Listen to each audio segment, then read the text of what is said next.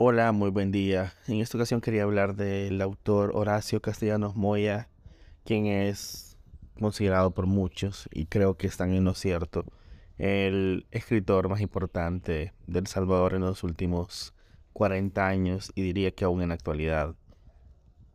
El libro que me gustaría reseñar tiene que ver con su obra del 97, denominada El Asco.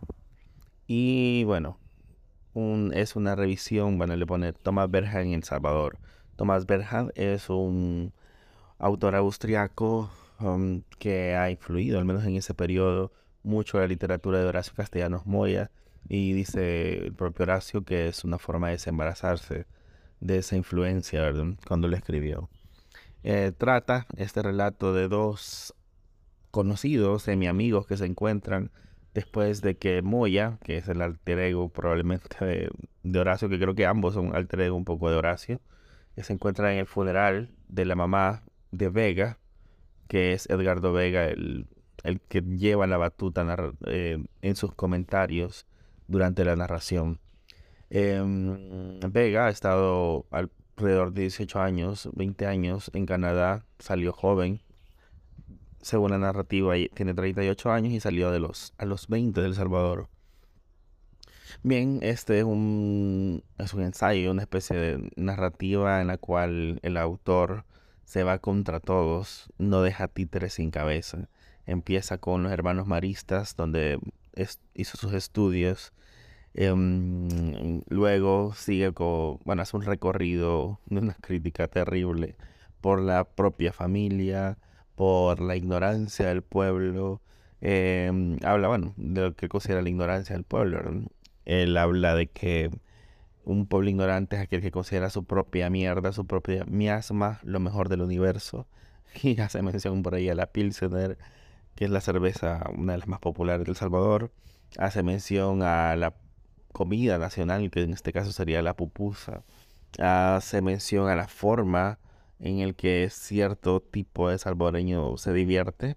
En este caso él lo resume en ir a joder. Ir a joder hace un análisis escatológico de las tres fases que esto implica, que va por atiborrarse de cerveza en un bar de mala muerte, posteriormente ir a bailar, ir a la disco, eh, y por último terminar en un prostíbulo. Entonces eso, eso él lo cataloga como la forma o el, el resumen de lo que para un salvadoreño es ir a joder. Bueno, él lo, despedaza, lo deconstruye, lo hace pedazos, todo ese tipo de, de tradiciones o costumbres salvadoreñas, o al menos de su familia. Eh, pero sobre todo habla de la poca cultura, poca educación, a lo que él llama mal gusto del salvadoreño en general, de su crueldad, de su maldad. Bueno, lo que él, para, para él es una crueldad, una maldad implícita básicamente en el salvadoreño. Me gusta mucho un par de críticas, sobre todo las referentes al militarismo. Dice que uno de los principales cánceres de la sociedad es esa intención, ese gusto, esa, esa adoración implícita en el militar, ¿verdad? Ese lamebotismo que tiene el pueblo con el militar, que lo hace una carrera, una profesión atractiva. ¿Qué otro lugar va a ser atractivo ser militar? Bueno, en El Salvador para Castellanos Moya y en este caso a través de la voz del personaje Tomás Berja en Canadá, Edgardo Moy, Edgardo Vega en El Salvador, el salvadoreño tiene una afición extraña con el militar. Hace una crítica feroz, terrible al clase mediero, es decir, aquel que se considera que ha salido de los del agujero de la pobreza y está tocando el cielo al parecerse a los que tienen de verdad, tanto que los hace imitadores. Se ceba también de una forma bastante cruenta mm, con el artista o el que se hace llamar artista. Lo ve de una forma en que este artista o este intento de artista le, le denomina incluso simulador, es decir, alguien que tiene una, una intención, una una vocación por, por lo consideradas artes, eh, las popularmente conocidas como arte, pero que a partir de esa intención o vocación no profundiza netamente en el arte, sino que se pone a ejecutar aún sin mucho conocimiento y termina creando simulaciones, imitaciones, malas imitaciones de lo que sería el arte. Se ceba además con la vida nocturna y también con aquellos círculos que se podría decir que están más cerca a lo cultural, como incluso la música, los toques, los conocidos como toques o sí, bueno, conciertos nocturnos de los cuales se ceba con diciendo que las bandas o los grupos que participan son de malísima calidad y que no crean nada nuevo básicamente. Em, además es, bueno, con la comida nacional, eh, con la cerveza, con las familias, con en ese entonces, mediados de los noventas, la popularidad de la televisión y ahora ni que hablar del internet, aunque creo que eso es un fenómeno internacional que no puede el solamente El Salvador. Pero bueno, la verdad que es una narrativa, a mí me gustó mucho.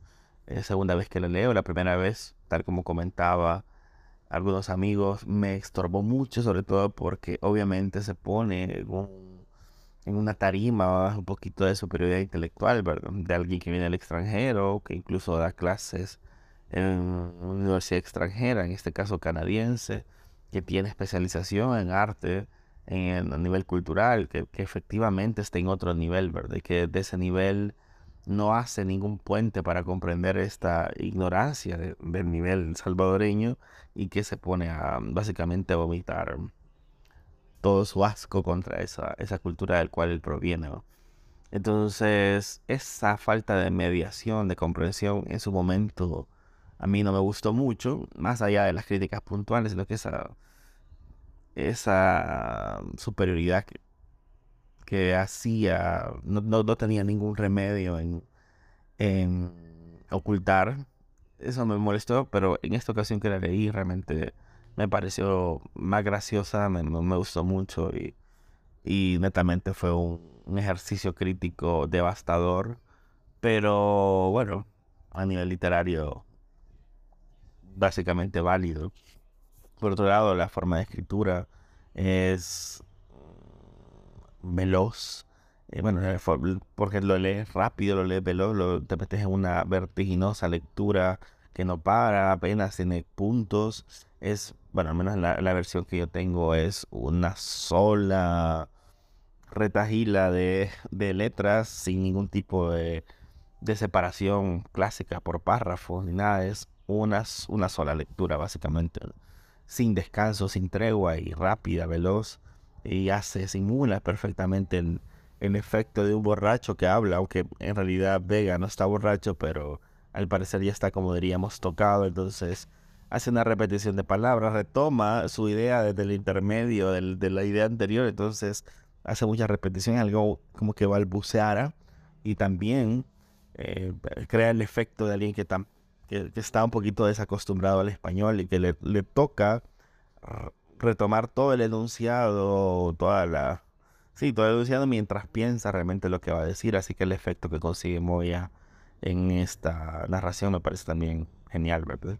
Así que nada, El asco, Horacio Castellanos Moya, un clásico de la literatura nacional y que les recomiendo grandemente, si se quieren meter a ver de qué trata esto de lo que llamamos El Salvador.